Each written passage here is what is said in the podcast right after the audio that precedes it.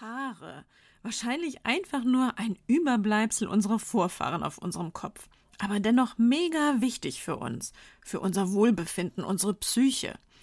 Wir verstecken unsere Haare bei Bad Hair Days, kaufen immer wieder Produkte, die die Haare glänzender, noch kräftiger machen oder mehr Volumen zaubern. Wir färben, pflegen, bürsten und kämmen. Wie schlimm ist es dann, wenn wir unter Haarausfall leiden? Und genau darum geht es heute. Wie viel Haarverlust ist normal? Welche Ursachen für Haarausfall gibt es und wie kann man diesen behandeln? Gerade in den Wechseljahren. Interessant für dich? Dann geht's jetzt los.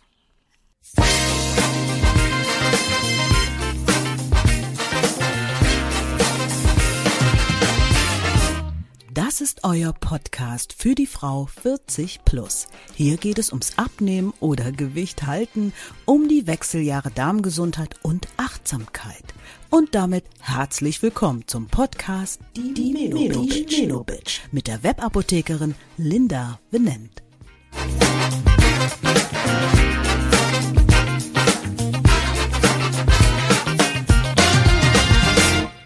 Heute mit der Folge Haarausfall die Ursachen und was du dagegen tun kannst.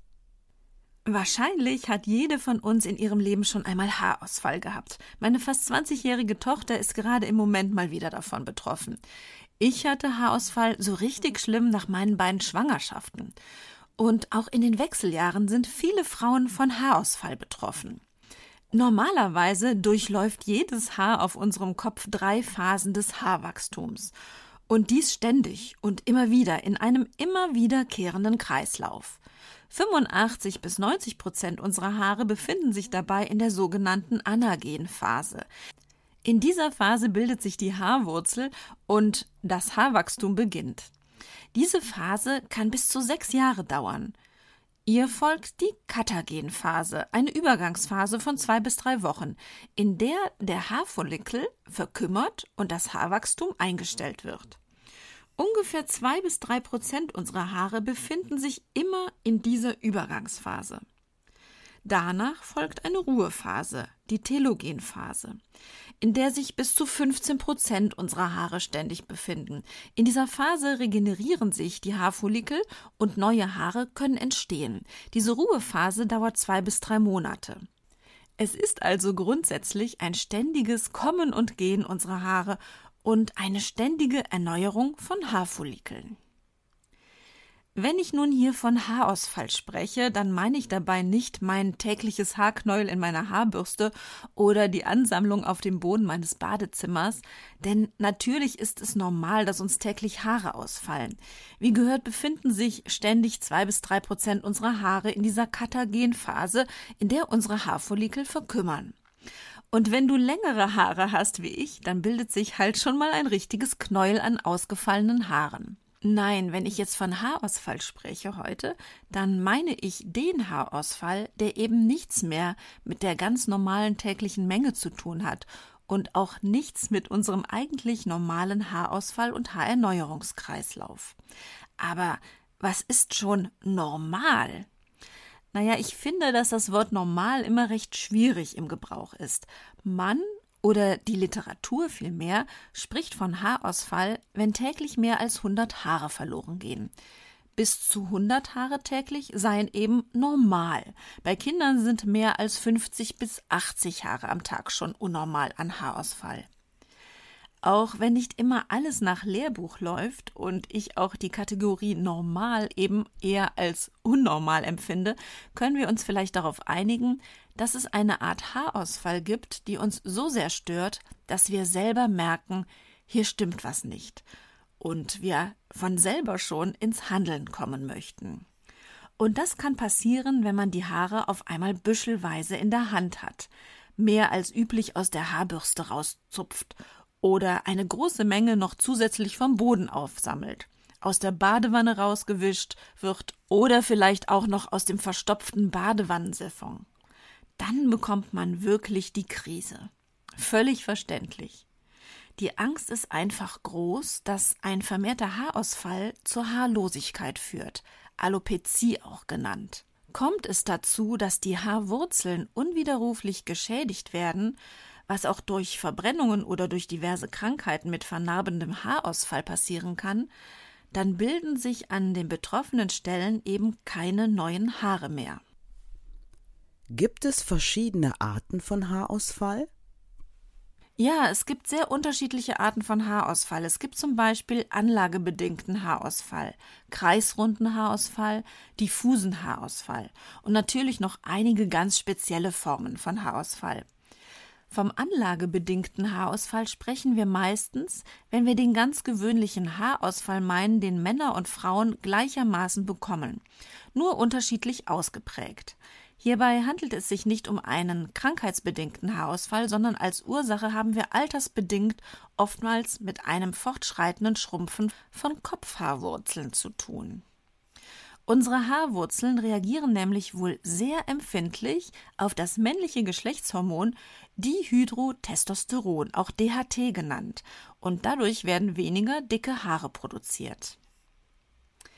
Bei der Alopecia areata, dem kreisrunden Haarausfall, handelt es sich hingegen um eine Autoimmunerkrankung, bei der sich in kürzester Zeit kreisrunde, kahle Stellen entwickeln.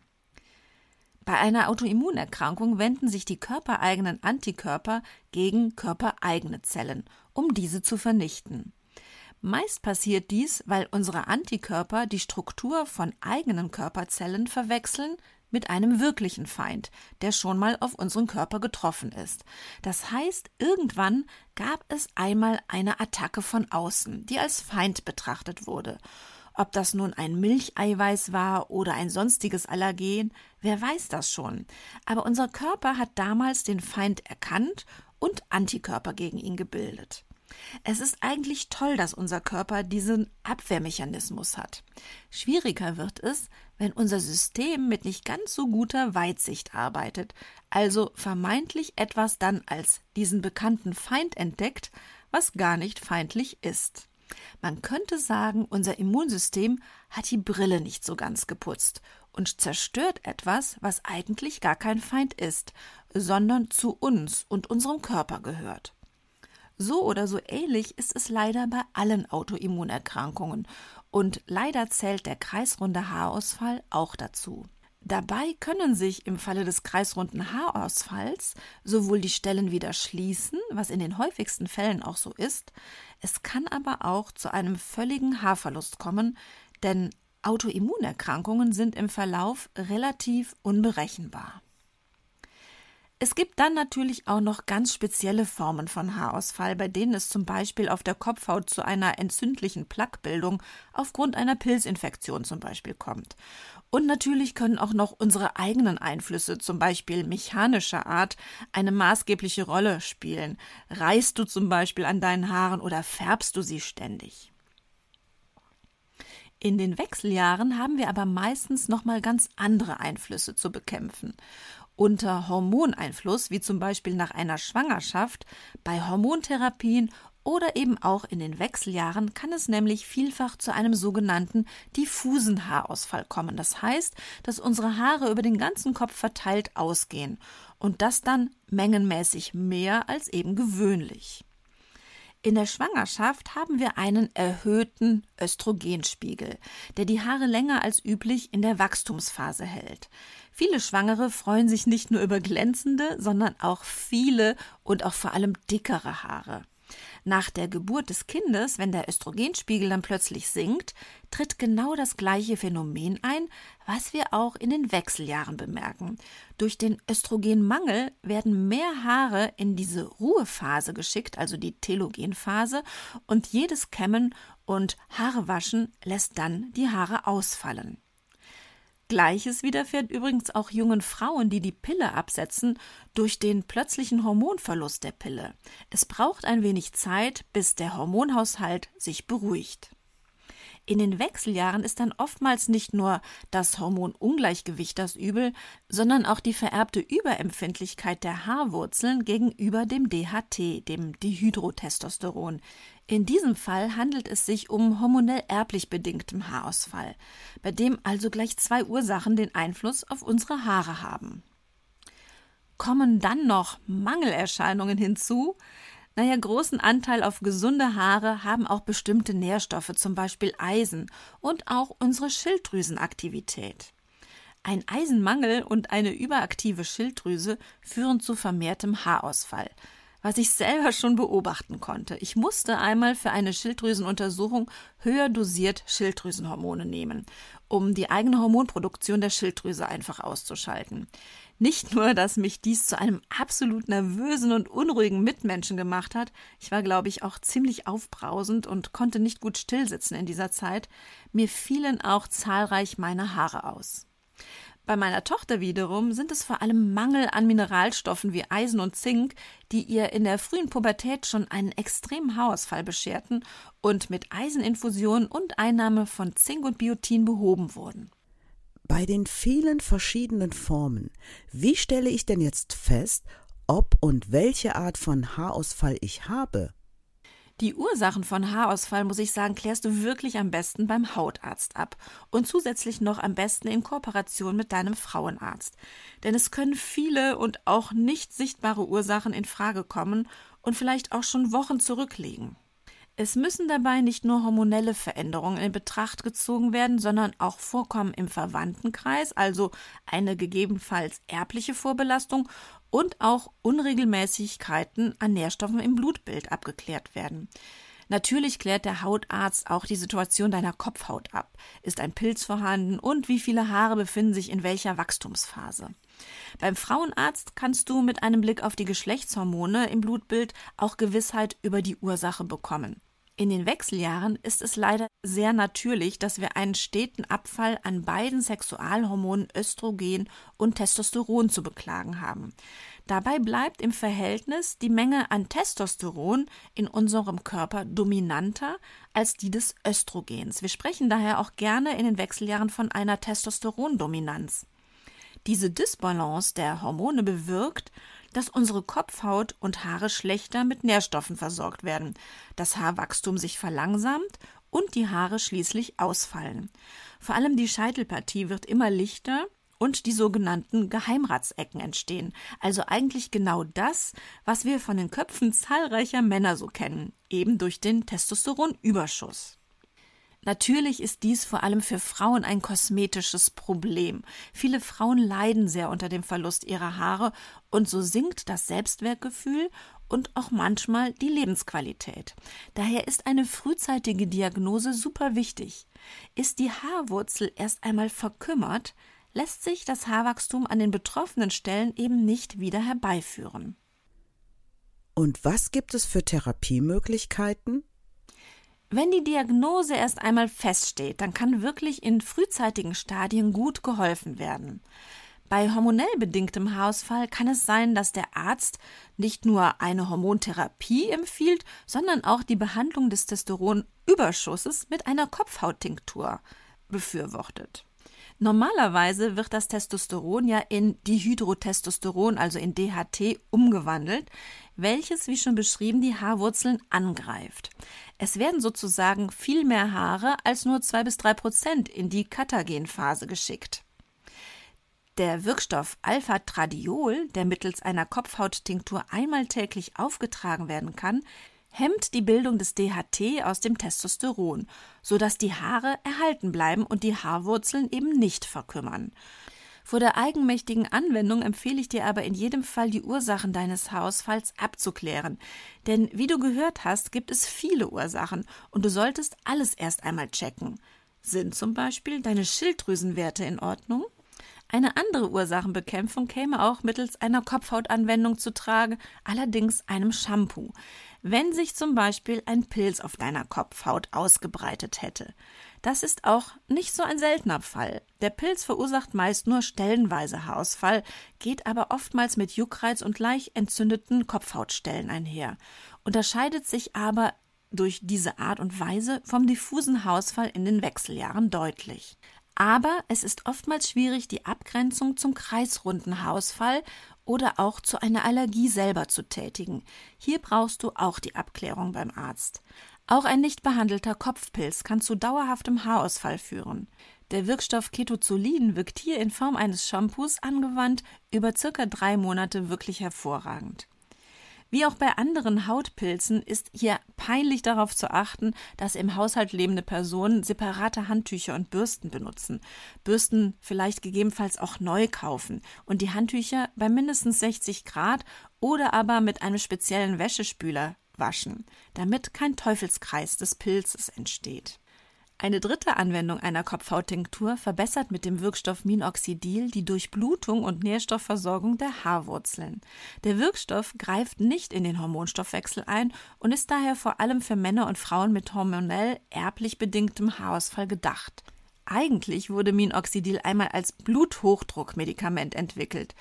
Die haarwuchsfördernde Nebenwirkung wird mittlerweile mal als positive Nebenwirkung wirklich geschätzt.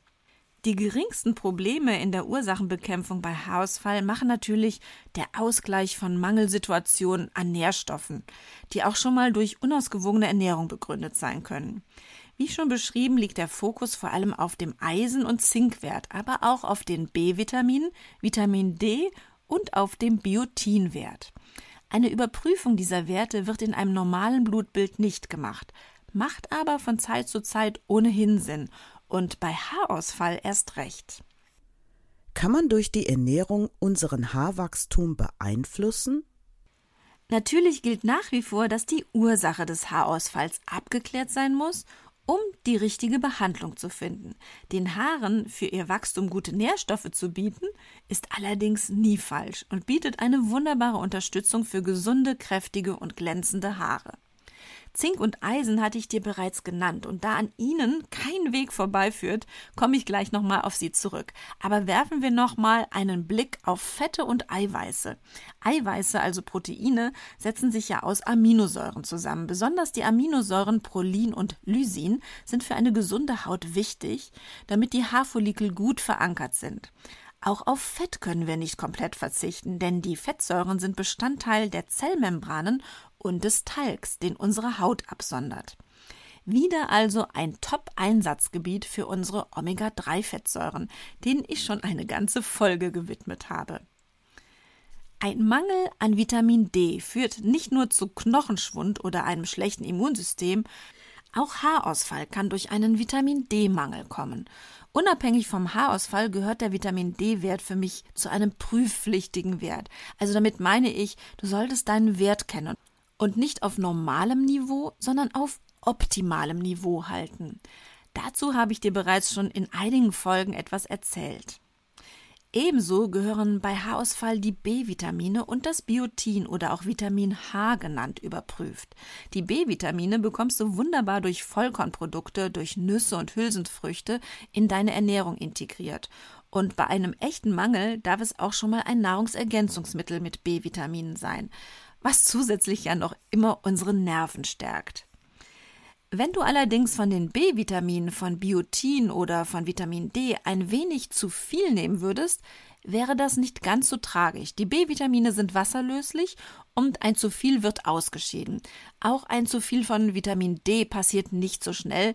Dann müsstest du schon täglich 10.000 Einheiten oder mehr nehmen. Damit wärst du aber schon bei Präparaten im verschreibungspflichtigen Bereich. Um dann mehr zu nehmen und überzudosieren. Schwieriger wäre eine Überdosierung bei den Spurenelementen. Diese sind wirklich nur in Spuren zu genießen, denn die heilende Wirkung ist wirklich dosisabhängig und sollte weder über noch unterschätzt werden. Das geringste Mengenproblem haben wir vielleicht dabei aber mit dem Zink. Ich glaube, dass Zink heutzutage vielfach unterschätzt wird. Viele kennen wahrscheinlich seine Bedeutung im Winter fürs Immunsystem oder wenn sie unter Herpesbläschen leiden, kennen sie auch vielleicht die Empfehlung, Zink zu lutschen und sich dann damit über die Lippen zu lecken. Zink ist aber auch bei Hunderten von Enzymen in unserem Stoffwechsel beteiligt und somit ein elementarer Begleiter oder auch Kofaktor genannt. Zinkmangel zeigt sich daher oft durch Haut- und Haarprobleme, also mit brüchigen Fingernägeln, Haarausfall, verzögerter Wundheilung, Geschmacksstörung und auch natürlich in Infekten und Anfälligkeit. Eine nationale Verzehrstudie spricht davon, dass 17 bis 44 Prozent der Deutschen an einem Zinkmangel leiden.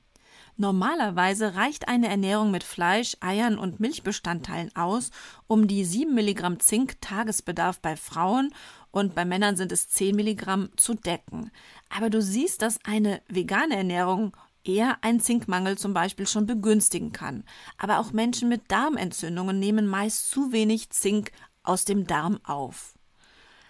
Auf zum Bluttest, könnte ich jetzt wieder raten, aber wenn dir dieser dann einen Zinkmangel bescheinigt, dann ist dieser leider schon sehr ausgeprägt. Wehre den Anfängen also und greife fleischlos dann vermehrt zu Haferflocken, Nüssen, Linsen, Weizenkeimen, Sonnenblumenkernen und Kürbiskernen. Auch Zinktabletten sind in Ordnung als kleine Kur mit 25 Milligramm pro Tag, die allerdings in Zeiten starker Belastung wie Erkältungen kurzfristig auch deutlich höher dosiert werden können. Warum nur als Kur oder kurzfristig und nicht dauerhaft? Naja, weil zu viel an Zink die Aufnahme von Kupfer und Eisen auch bremsen könnte, die auch nicht ganz unwichtig für unser Wohlbefinden sind. Und so ist es mit den Spurenelementen eben total wichtig, aber nicht in rauen Mengen. Im Zusammenhang mit Zink habe ich gerade schon erwähnt, Eisen und Kupfer sind ebenso also am Haarstoffwechsel beteiligt. Und genauso wahrscheinlich auch das Selen. Mit deiner Ernährung kannst du also dein Haarwachstum positiv unterstützen. Vor allem Eier enthalten wichtige Eiweiße für die Kollagenbildung. Die Omega-3-Fettsäuren kräftigen dein Haar und du kannst also gerne zu Leinöl oder Leinsamen, Olivenöl und Fisch greifen. Viele Kerne und Nüsse wie Kürbiskerne, Sonnenblumenkerne, Walnüsse und Mandeln sind dein Schönheitssnack für die Haare für zwischendurch. Magst du Haferflocken, dann hast du hier ein Powerpaket mit Zink und Biotin direkt beim Frühstück morgens am Start, ob als Porridge oder als Müsli, wie du magst. Natürlich spalten sich hier wie immer die Geister beim Fleisch. Hier gibt es die Extraportion Zink und ich gebe zu, hier muss ich zum Ersatz greifen, da mein Blutbild mir nicht nur einmal zu wenig an Zink attestiert hat. Fleisch esse ich wirklich äußerst selten. Da greife ich dann doch eher mal zu Linsen, denn auch die bringen Glanz in die Hütte, äh, ins Haar mit zahlreichen Vitaminen und Eiweißen. Last but not least Brokkoli oder allgemein grünes Gemüse. Neben Eisen und Vitamin C haben wir hier noch ziemlich viele andere guten Geister enthalten. Naja, eigentlich hört sich das mit der Ernährung nicht so kompliziert an. Und da ist auch ja nicht viel Neues auf dem Speisezettel. Eine nährstoffreiche Zusammensetzung hilft halt nicht nur für gesundes Haar, klar. Daher möchte ich dich zum Schluss vor allem ermutigen, bei Haarausfall nicht in die nächste Drogerie zu laufen und dich mit allen möglichen Pflegeprodukten einzusetzen. Greife lieber direkt zum Telefon und mache einen Hautarzt und oder einen Frauenarzttermin aus und lasse deine diversen Werte checken und deine Kopfhaut untersuchen. Danach weißt du dann wirklich, woran du bist und dir wird sicher dann auch gut geholfen. Und bei den Haarpflegeprodukten ist dann sowieso meistens ja weniger mehr. Wenn du dann noch auf die Ernährung einen zusätzlichen besonderen Fokus legst oder auf Empfehlungen hin Nährstoffe ergänzt, dann wünsche ich dir, dass deine Bürste keine Haare mehr von dir sammelt. So, das war es für heute. Bald gibt es wieder eine Special-Folge, nämlich ein Interview mit meiner Frauenärztin zum Thema Hormonersatztherapie. Ich mache auch eine Folge zum Beckenboden, zum Beckenbodentraining und zur Inkontinenz. Mit Inkontinenz sind viele Frauen, die Kinder bekommen haben, dann später in den Wechseljahren auch sehr betroffen. Und ich mache auch eine Folge, in der ich über Hunger und Durstgefühl spreche. Wie erkenne ich, was was ist? Abonniere gerne meinen Podcast auf Apple Podcast oder Spotify und wenn du magst, hinterlasse mir auch gerne eine Bewertung. Darüber würde ich mich sehr freuen. In diesem Sinne, danke, dass du wieder dabei warst. Liebe deinen Körper, deine Webapothekerin Linda.